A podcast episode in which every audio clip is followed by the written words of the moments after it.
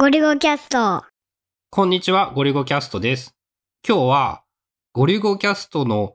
オンラインオフ会をやりたいなと思って、そういう話をします。ゴリュゴキャストがナンバリング、ゴリュゴ調べのナンバリングによると、まもなく 555? これが555回。そう、これが、えー、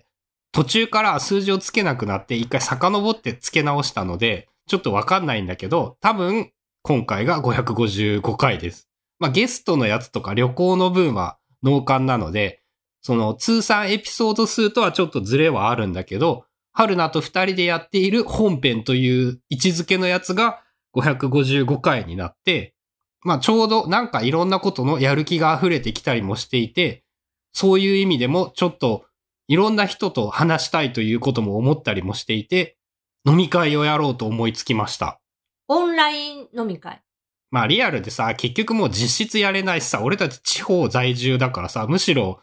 この、この時代になったことによって、オフ会が、オフ会じゃないんだけど、オフ会がやりやすくなったのではないかと思いまして、まあ1回目がうまくいけば、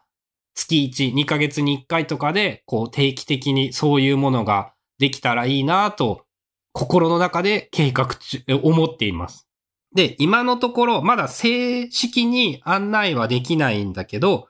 考えているのが、日程が2020年11月14日土曜日、時刻21時から23時で、ディスコードを使って、ビデオオンにして、オンラインの飲み会というものをやりたいなと考えています。まあ、まず、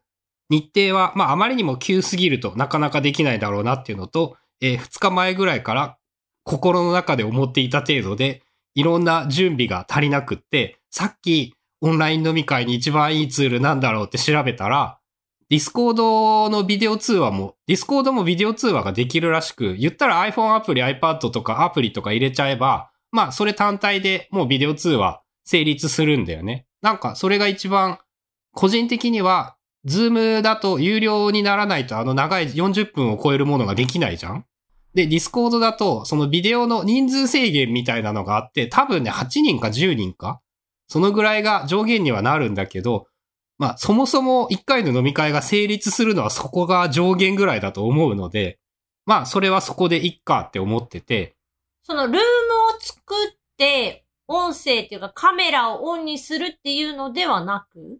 なんか同時にカメラがオンにした状態で同時に通話できるのがその10人とか8人とかがなんか上限らしいというので、そこもまだね、そのさっき調べたばっかりで詳しく分かっていない。まあ、もし仮にすごいいっぱい参加してくれたら、なんかルームをその2個開くとかっていう風にやればできるのかなとは思うんだけど、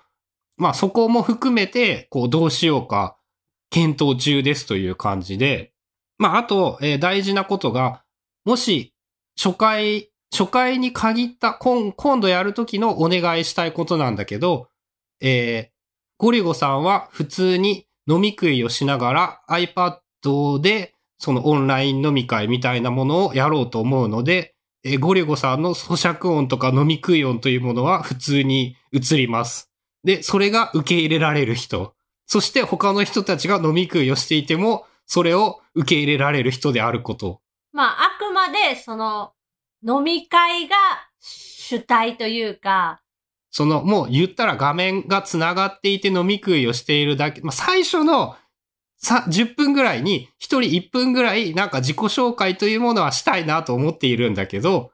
なんか一応司会頑張るんですけど、えー普通に途中でこっそりとトイレに行っていなくなっていたりとか、飲み物がなくなったからって言って冷蔵庫に取りに行ったりとかすると思いますっていう、なんかそういう感じのものにしようと思っています。でマイクも繋がないってことやんな。iPad とかでやるってこと？そう、iPad のマイクで、俺は iPad からスピーカーから音を出して聞く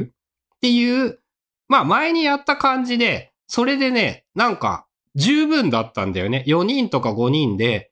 iPad で確か、その時は Zoom だったか Facebook のやつだったかなんかを使っていたんだけど、なんか十分快適に通話はできて、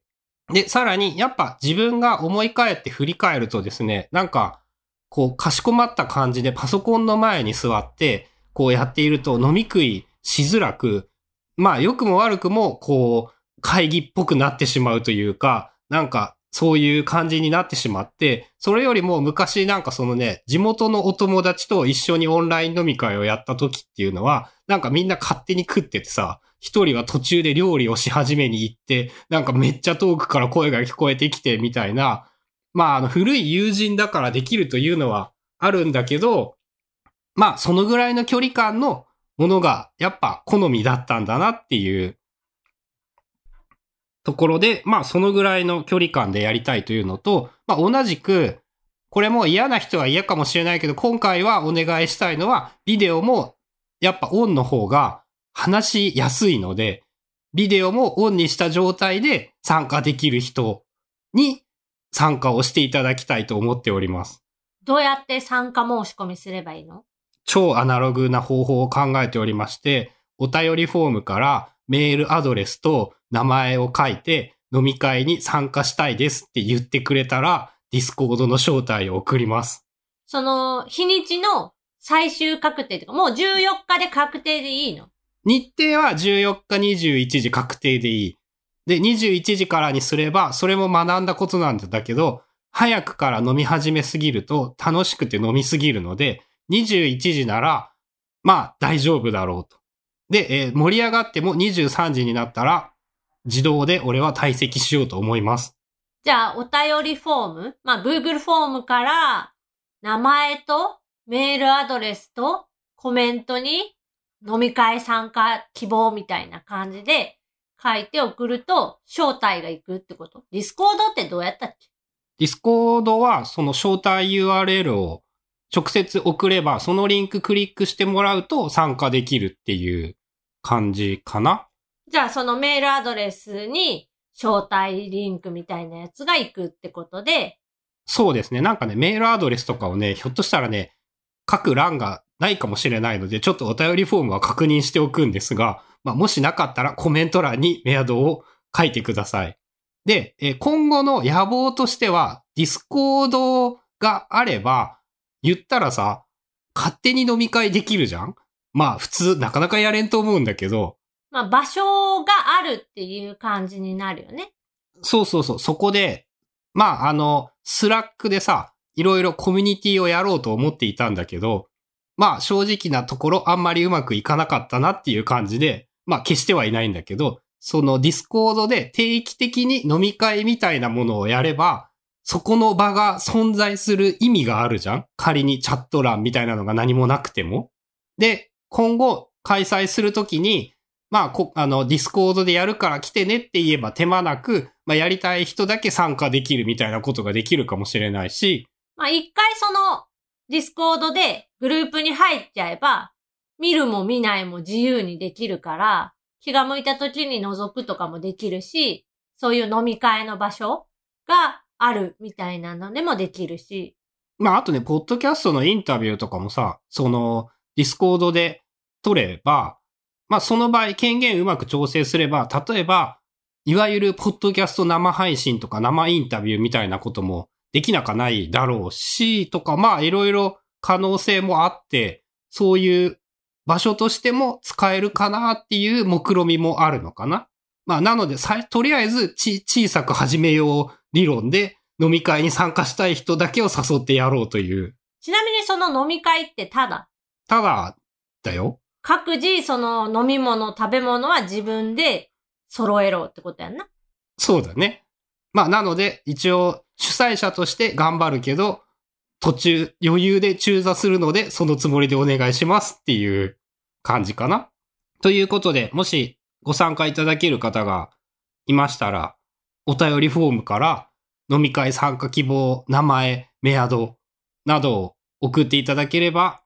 一週間以内に招待リンクを送ろうと思います。お便りフォームはどこから入ればいいの？ポッドキャストの概要欄です。こういう風にすると、そういう風にお便りとかも送ってもらいやすくなるかもしれないので、概要欄も見てください。概要欄ってどうやって見る？のうーんと、Apple のポッドキャストだと、再生画面っていうのを開くと、エピソードメモっていうところがあって、そこの表示ボタンを押してもらうと、概要欄が出てきます。で、概要欄の中にお便りはこちらっていうリンクがあるので、そこをタップしてもらえれば、お便りフォームに到達できますので、もし参加してみたいなって思う方がいたら、お便りフォームよりご連絡ください。ということで、今回は555回を記念して、ゴリゴキャストのオフ会みたいなのをやってみようと思いますっていうお話でした。